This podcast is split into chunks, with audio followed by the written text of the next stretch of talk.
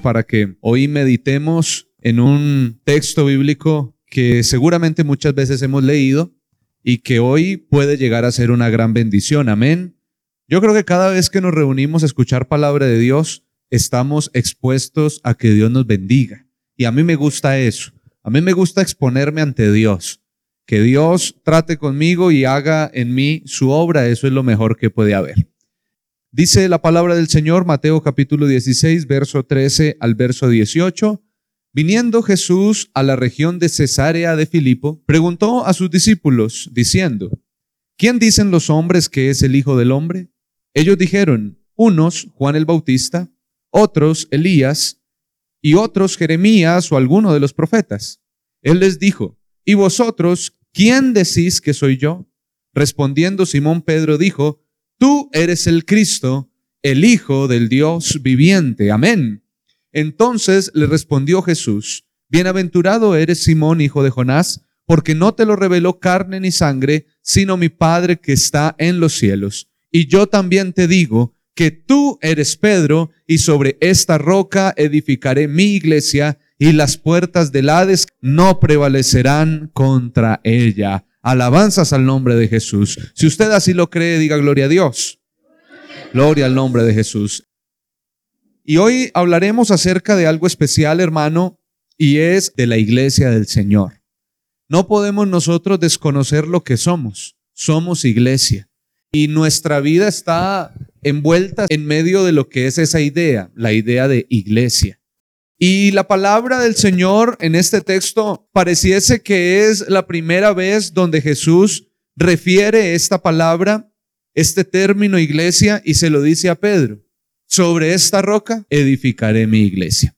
Y hay un término griego que se usa para designar la iglesia, el griego eclesia.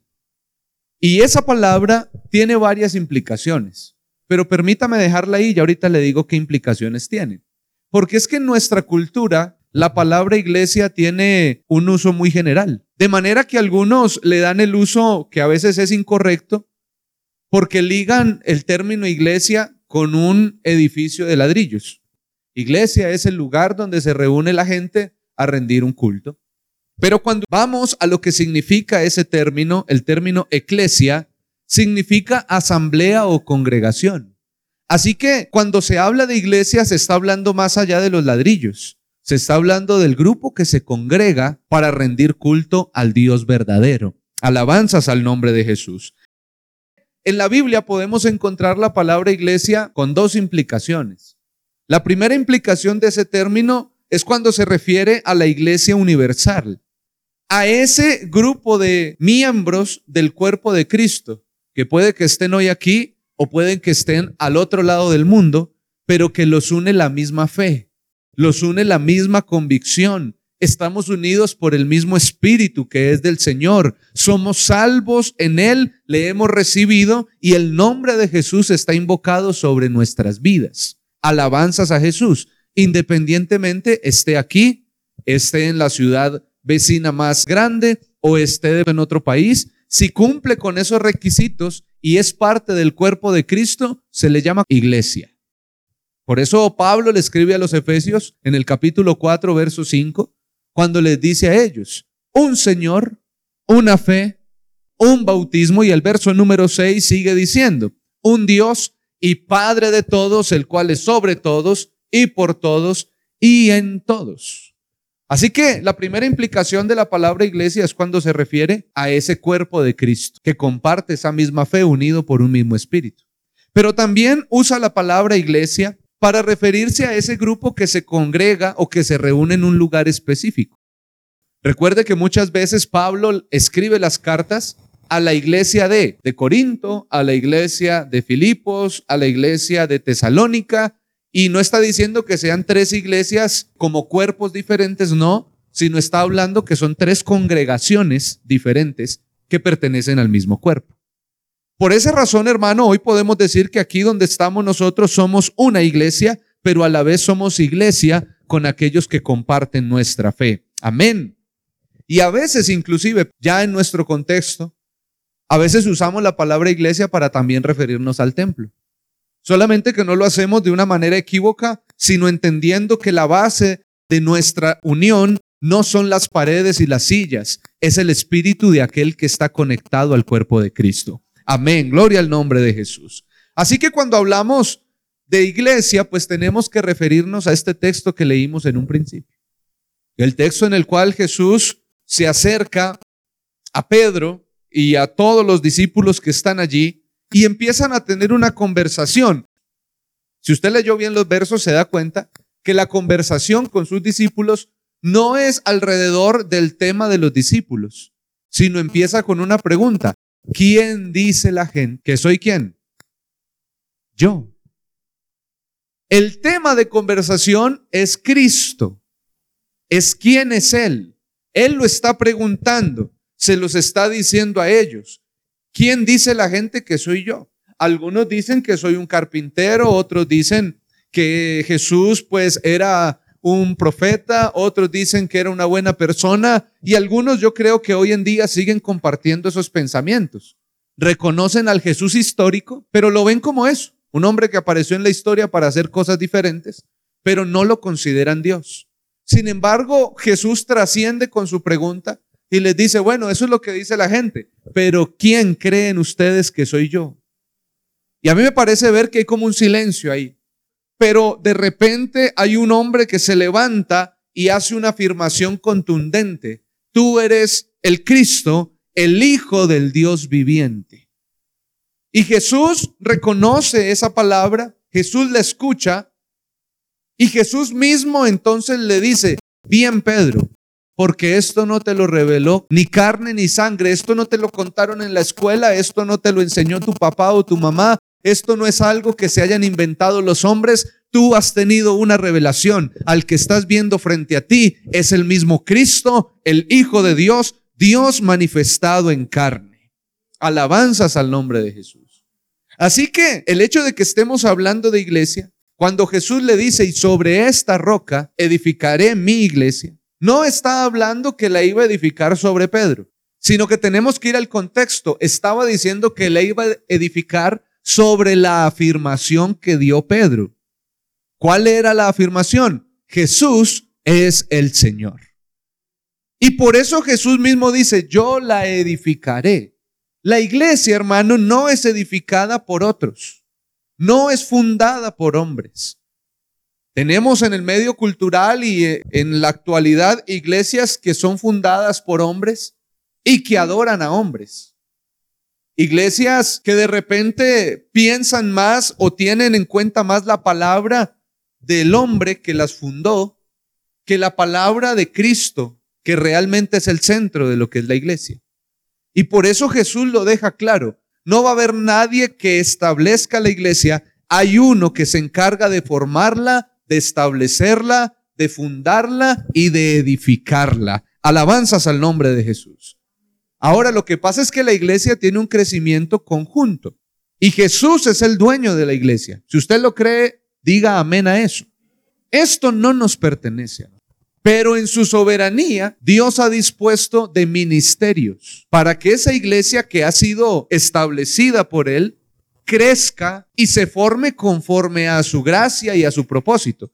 Por eso Efesios capítulo 4, verso 11 dice que él mismo constituyó. Mire, ¿quién es el que los constituye? El dueño de la iglesia. Y él mismo constituyó a unos apóstoles, a otros los constituyó profetas, a otros evangelistas, a otros los hizo pastores y maestros con un propósito, a fin de perfeccionar a la iglesia, a los santos, para la obra del ministerio, para la edificación del cuerpo de Cristo independientemente si es en una congregación de vereda, de municipio, de barrio, de ciudad, si es en otro país, no interesa, para que el cuerpo como un cuerpo se forme de manera integral.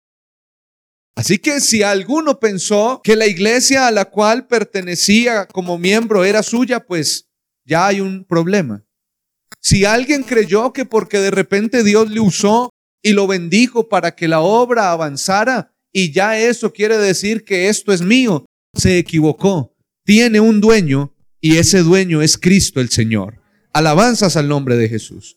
Así que él, hermano, se encarga de bendecirla, de llenarla. Y aunque él la fundó, permitió que esos apóstoles, a los cuales él les entregó los fundamentos, llevaran los fundamentos a otros lugares. Por eso Pablo, con todos sus pergaminos, le escribe a una iglesia y les dice, edificaos sobre el fundamento de los apóstoles.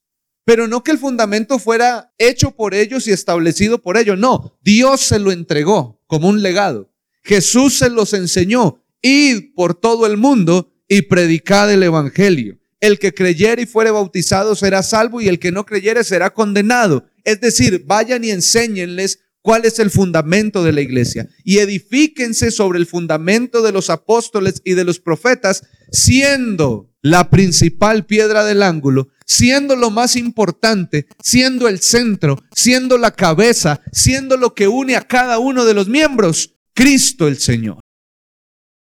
Más que lo que seamos nosotros, es quien es Cristo para nosotros. Gloria al nombre de Jesús. Por eso nos sostenemos. Puede haber gente que se reúna bajo el título de iglesia, pero si Cristo no es el centro, tienen un problema. Pero cuando Cristo está y hay dos o tres reunidos en su nombre, cosas grandes suceden. Gloria al nombre de Jesús.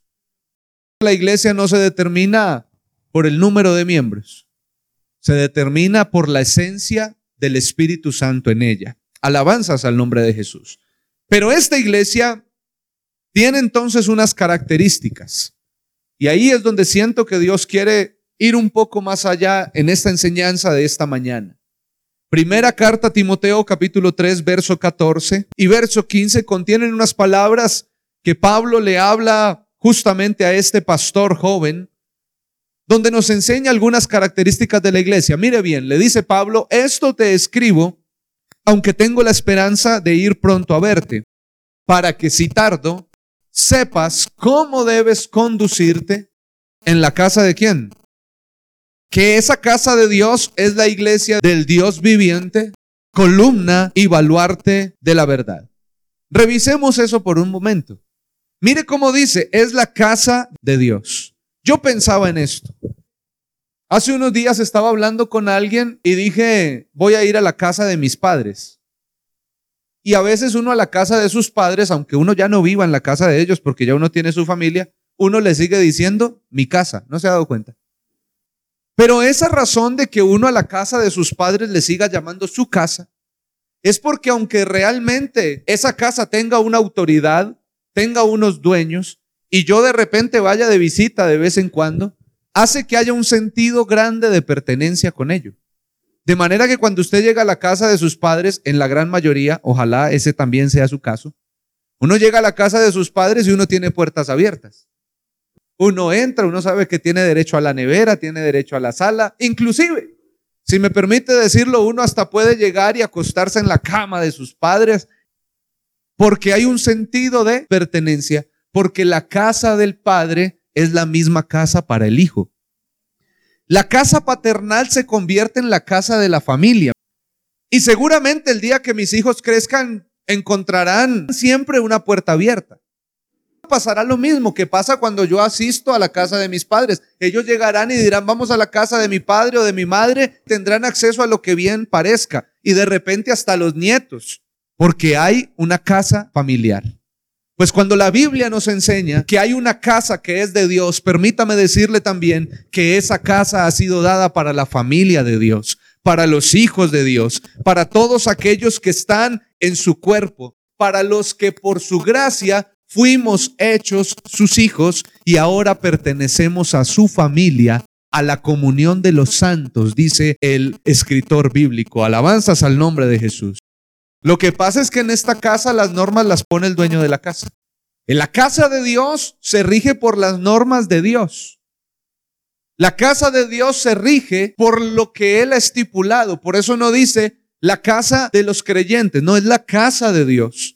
Pero hoy usted y yo podemos tener tranquilidad que si nos acercamos a la casa de Dios tendremos confianza para poder buscar al dueño de la casa, gozarnos en la presencia de aquel que es el dueño de la casa y habitar en el momento de comunión con los hijos que también son hijos del dueño de la casa.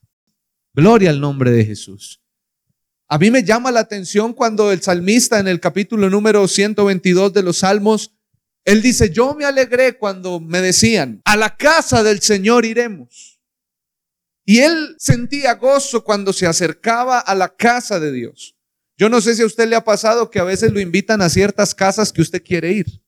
Pues qué bueno que cuando usted diga vamos a ir a la casa de Dios, haya en usted algo que cause gozo y alegría. Voy a ir a la casa especial de mi Padre, donde puedo encontrarme con Él.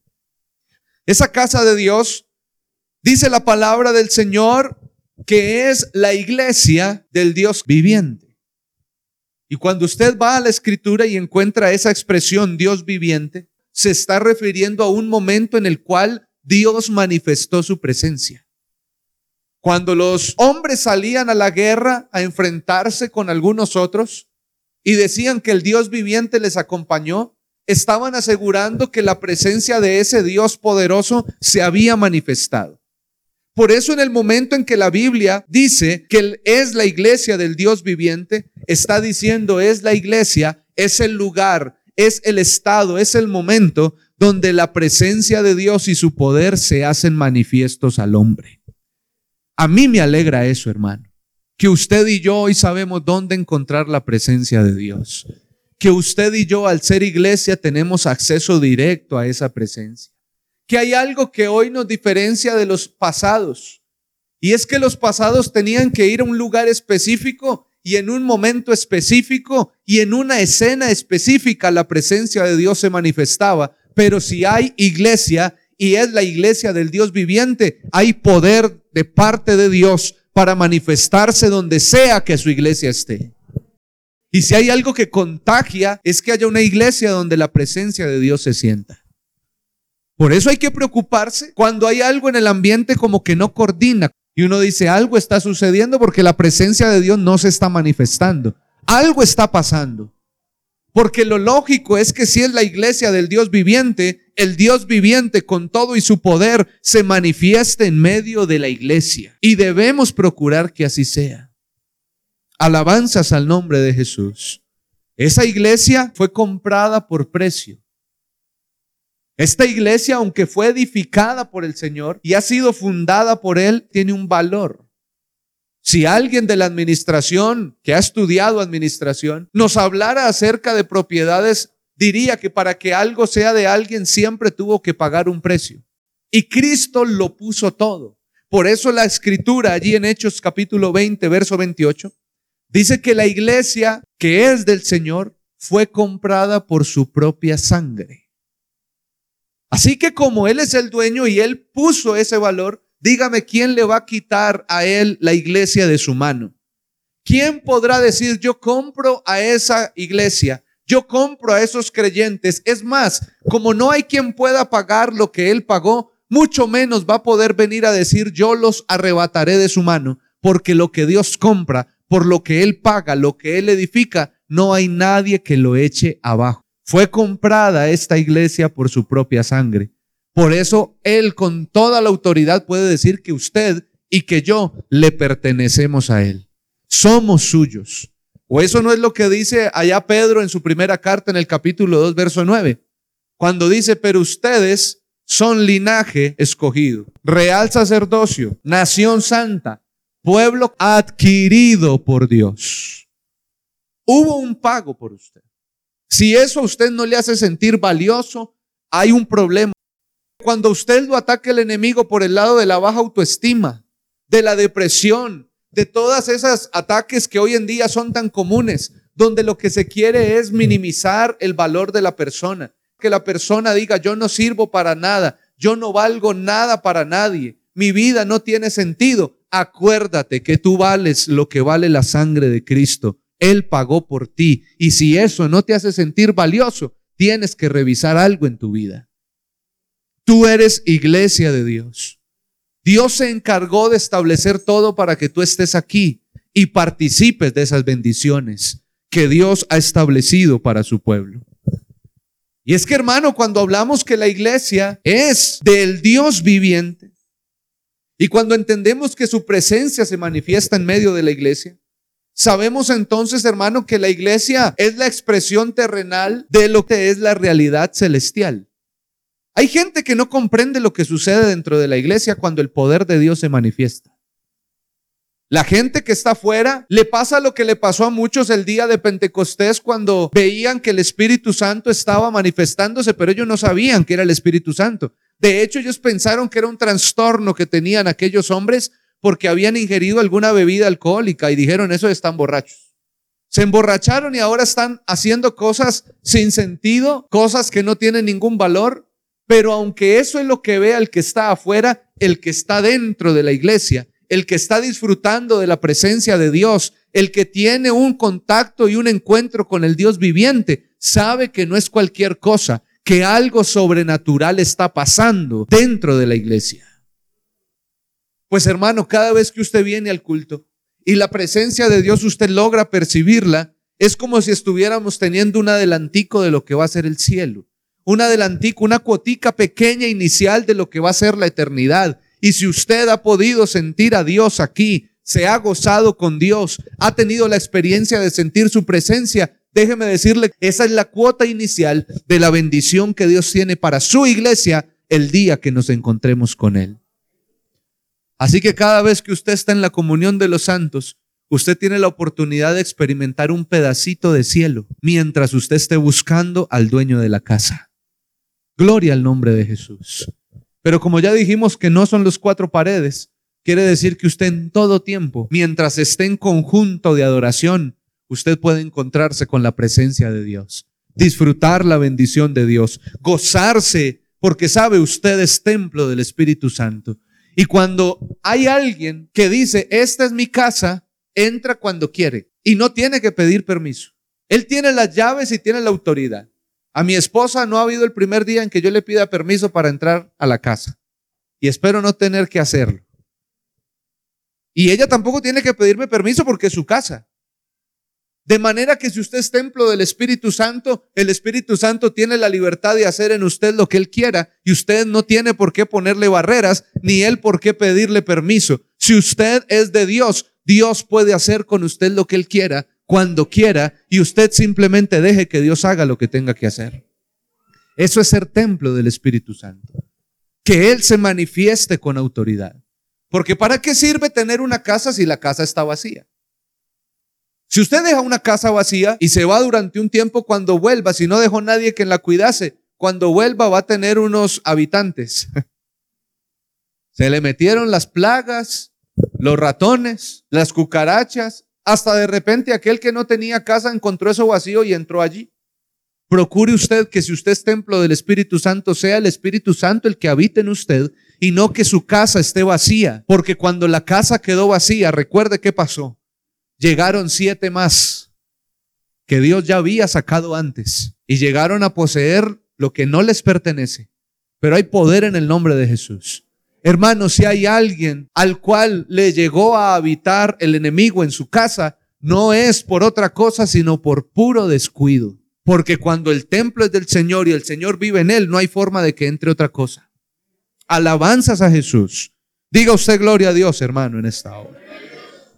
La iglesia misma es la iglesia del Dios viviente, pero también es columna y baluarte de la verdad.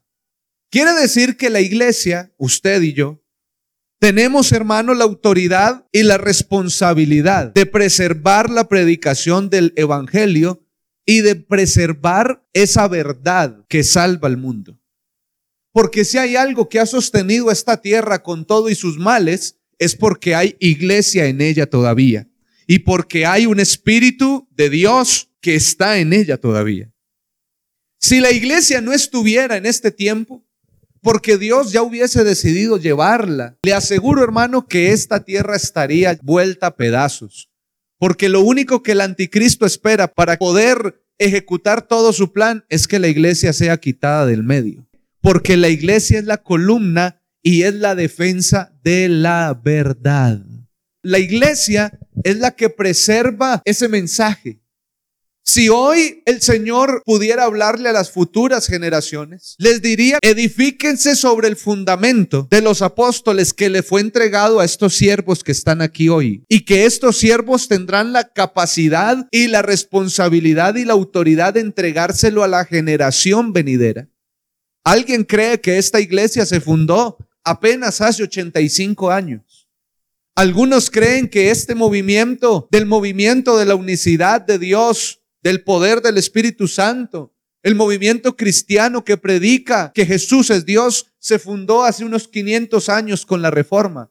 Pero esto no se fundó por hombres. Este es el mensaje que Cristo predicó, el mensaje que Cristo dio a los apóstoles y que a través de la historia ha habido generación transgeneración que ha sido columna y baluarte de esa verdad. Y hermano, usted y yo estamos en tiempos difíciles, donde la moralidad está siendo atacada, donde los principios están siendo atacados. Salir al mundo es encontrar una cantidad de armas que apuntan hacia la fe, donde hoy hay más libertad para decir que tú eres malo que para decir que tú eres bueno y llevas la verdad. Porque hoy el extraño, el loco, el diferente es aquel que cree en Cristo, pero el que hace cosas que están en contra de Cristo es visto como normal. Así que usted y yo que tenemos la posibilidad de sentir a Dios en medio nuestro, que podemos decir, yo tengo al Cristo vivo y su nombre es Jesús, que podemos decir, somos iglesia del Dios viviente, tenemos una responsabilidad, somos llamados a preservar la verdad a mantenernos en ella, a no voltear ni targiversar los principios. Escuche bien esto, hermano, porque el enemigo va a querer negociar su moralidad y su fe. El enemigo va a querer que esas columnas y esas defensas se debiliten y que la verdad sea puesta entre dicha. Por eso encuentra usted hoy cantidad de denominaciones que lo que le dicen a la gente es vive como tú quieras. Lo importante es que estés aquí. Iglesias que han perdido el sentido y han perdido el rumbo y han perdido como tal la verdad y se han desviado tras filosofías diferentes. Otros de ellos han querido usar el Evangelio como ganancia personal. Usted lo ha leído, en la misma palabra está eso escrito. Pero hay una iglesia que hoy tiene que levantarse y decir, mantendremos la verdad así, genuina, firme, como es, sin movernos a un lado o al otro, porque es la verdad que nos ha sostenido durante mucho tiempo. Y hoy que es culto misionero, sepa usted que ese es el llamado de Dios a nosotros hacia las misiones. Jesús nunca dijo, prediquen una palabra que a todo el mundo le agrade. Él dijo, díganles la verdad y denle la medicina que a todo el mundo salva. Predíquenle a todo el mundo que hay que arrepentirse. Predíquenle a todo el mundo que hay que reconocer su pecado y que hay que salir de él y que hay que aceptar a Cristo como Salvador. Si no es así, es difícil que lleguen al cielo. Pero si alguno creyere y fuere bautizado, será salvo.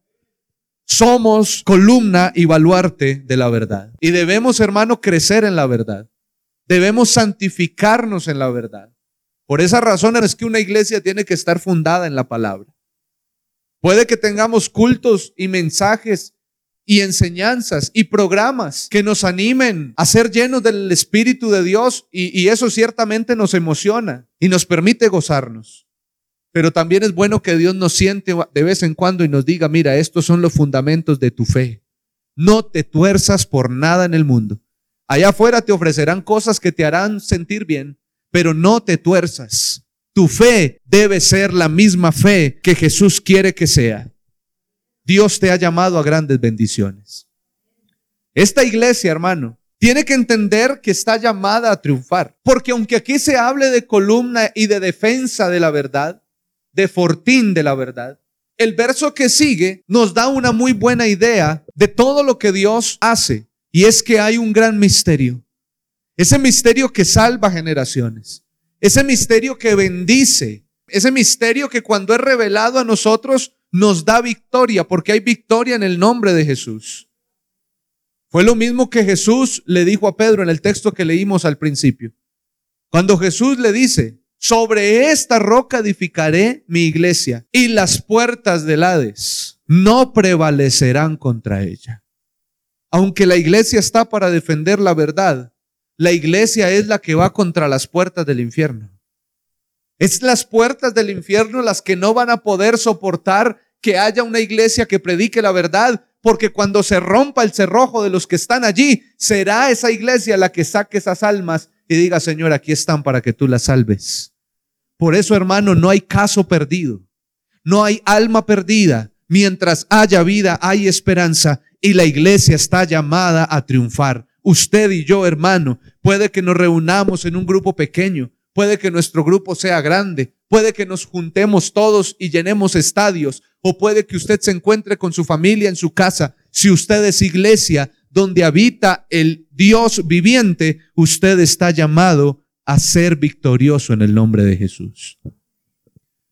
Yo no sé si usted puede creerlo, pero yo sí creo que así es. Dios no nos creó para perder. Somos iglesia suya. Alabanzas al nombre de Jesús. Esta iglesia de la cual habla la palabra es el premio que Dios mismo se está preparando. Y a mí esto sí que me gusta. Me encanta esto, hermano. Porque la palabra del Señor dice que Él compró la iglesia. ¿Con qué? Con su propia sangre. Que esa iglesia que Él compró, Él mismo la está edificando. Y me parece maravilloso cuando a los efesios se les dice que Él se está preparando una iglesia sin mancha, sin arruga, sin cosa semejante, con el propósito de presentársela a sí mismo. Y entonces se cumple lo que dice Isaías capítulo 53, verso número 11, cuando dice la palabra que el Señor verá el fruto de la aflicción de su alma y quedará satisfecho quedará contento. La aflicción de su alma fue esa misma que él tuvo que vivir cuando entregó su vida por usted.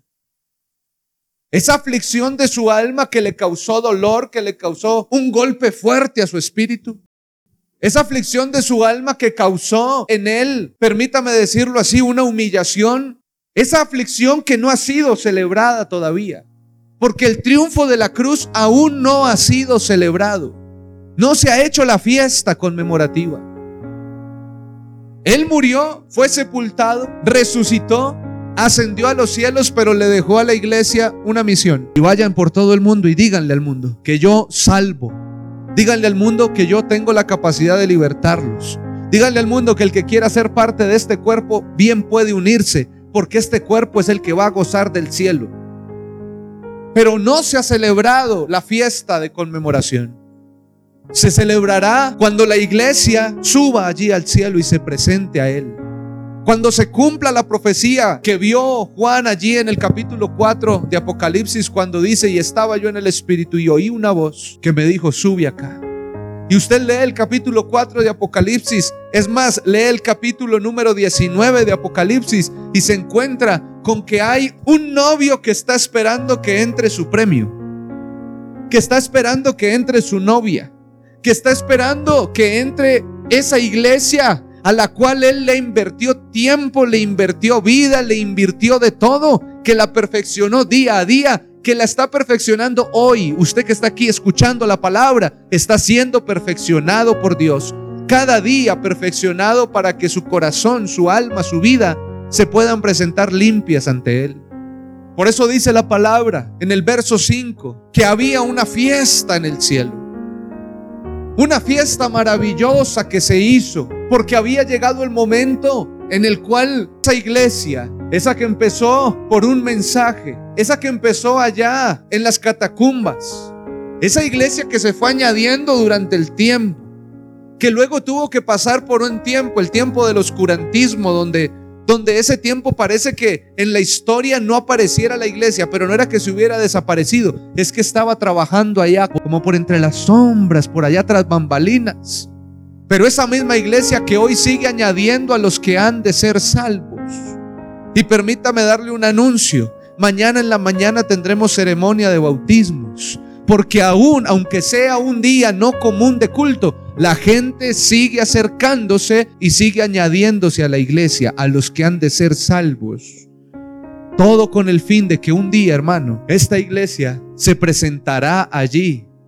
Y dice la palabra, y salió del trono una voz que decía, alabad a nuestro Dios todos sus siervos y todos los que le teméis, así pequeños como grandes y oí como la voz de una gran multitud, como el estruendo de muchas aguas, como la voz de grandes truenos que decía, aleluya, porque el Señor nuestro Dios Todopoderoso reina. Gloria al nombre de Jesús. Gocémonos y alegrémonos y démosle gloria porque han llegado las bodas del Cordero y su esposa se ha preparado y a ella se le ha concedido que se vista de lino fino, limpio y resplandeciente, porque el lino fino es las acciones justas de los santos. Y dice un coro que se le ha concedido que se vista de lino fino, lino limpio y resplandeciente para recibir al rey. Hermano, ser iglesia vale la pena. Si a ti te da vergüenza que te digan, que te pregunten, es que tú vas a la iglesia y te avergüenza eso, tienes un problema. Porque más que ir a la iglesia, tú eres la iglesia. En este tiempo no es un templo estático. Hoy hay una multitud de templos que se mueven por las calles, que se mueven en las oficinas, que se mueven en las aulas de colegio, que se mueven en las ciudades, en los pueblos, para que todo aquel que se acerque a esos templos pueda percibir que Dios aún existe, que Dios aún hace obras, que Dios todavía se mueve de manera especial. A los antiguos les fue dada una orden en Deuteronomio capítulo número 12, verso 5. Les fue dada una orden. Tienen que estar en la casa del Señor. Era un mandato. Es necesario que estén allí. Pero hermano, más que estar en una iglesia o más que pertenecer a un grupo por obligación, déjeme decirle algo. Más que usted esté aquí porque le toca, o que usted pertenezca aquí porque en su familia le obligaron a bautizarse, más que eso, usted y yo que conocemos qué es ser iglesia, usted y yo que sabemos el significado y el propósito de lo que somos nosotros, no tenemos que estar en el templo por obligación. No tenemos que estar unidos en congregación porque nos toque. Hermano, al creyente le nace un deseo vivo en su corazón de ser parte de la iglesia.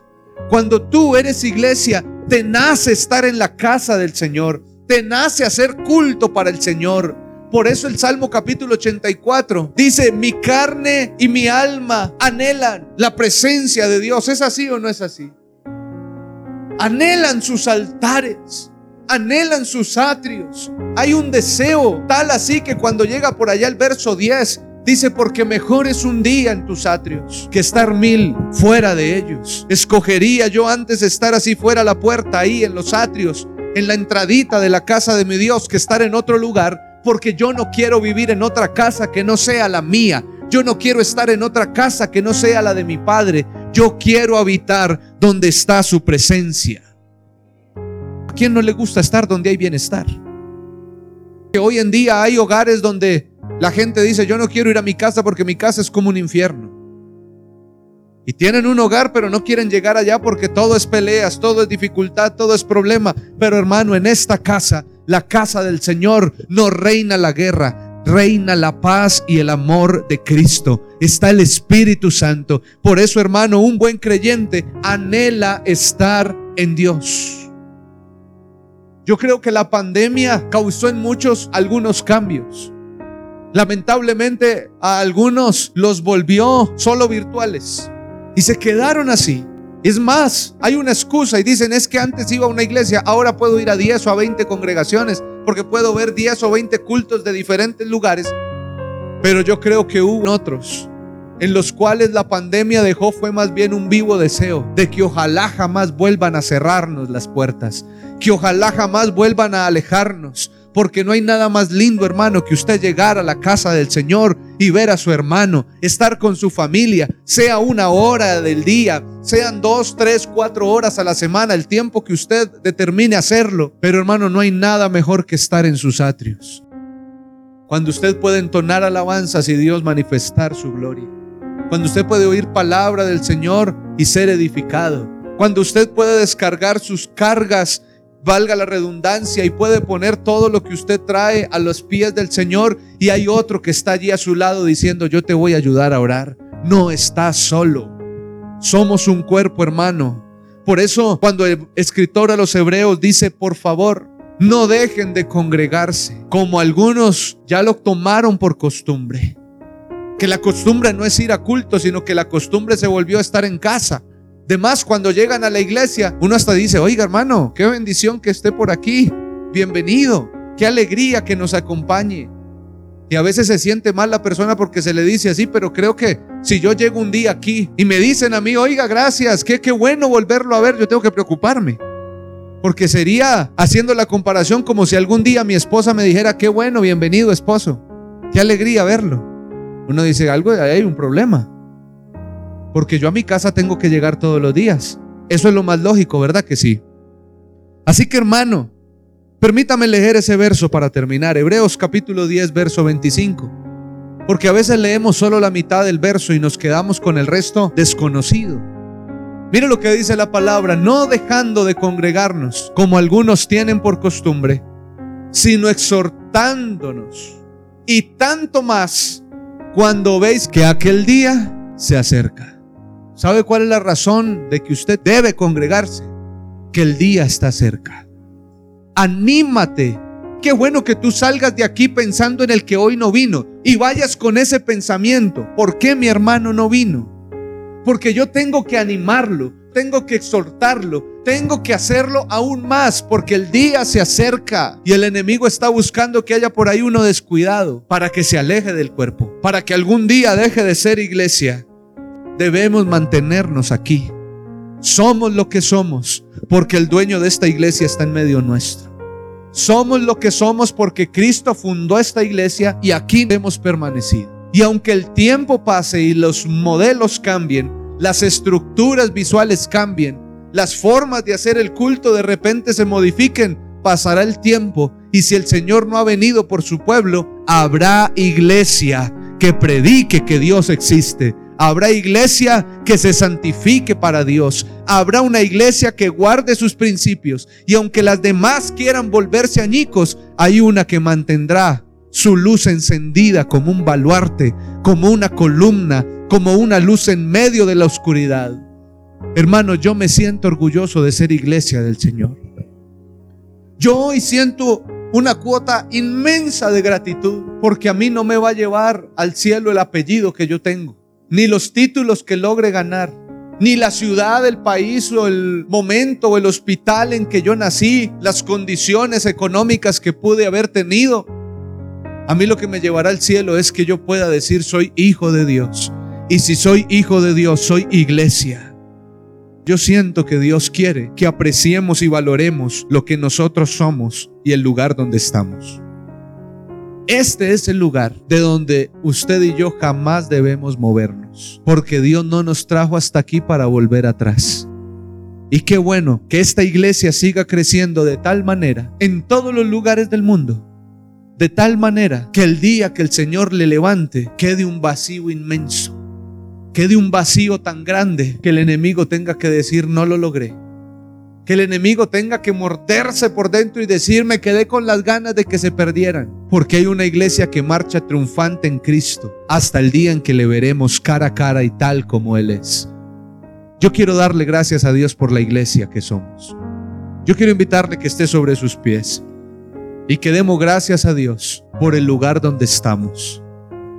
Sabe que yo me siento orgulloso de mi iglesia. Y cuando digo mi iglesia quiero darme a entender no lo digo porque yo la haya creado, lo digo porque tengo sentido de pertenencia.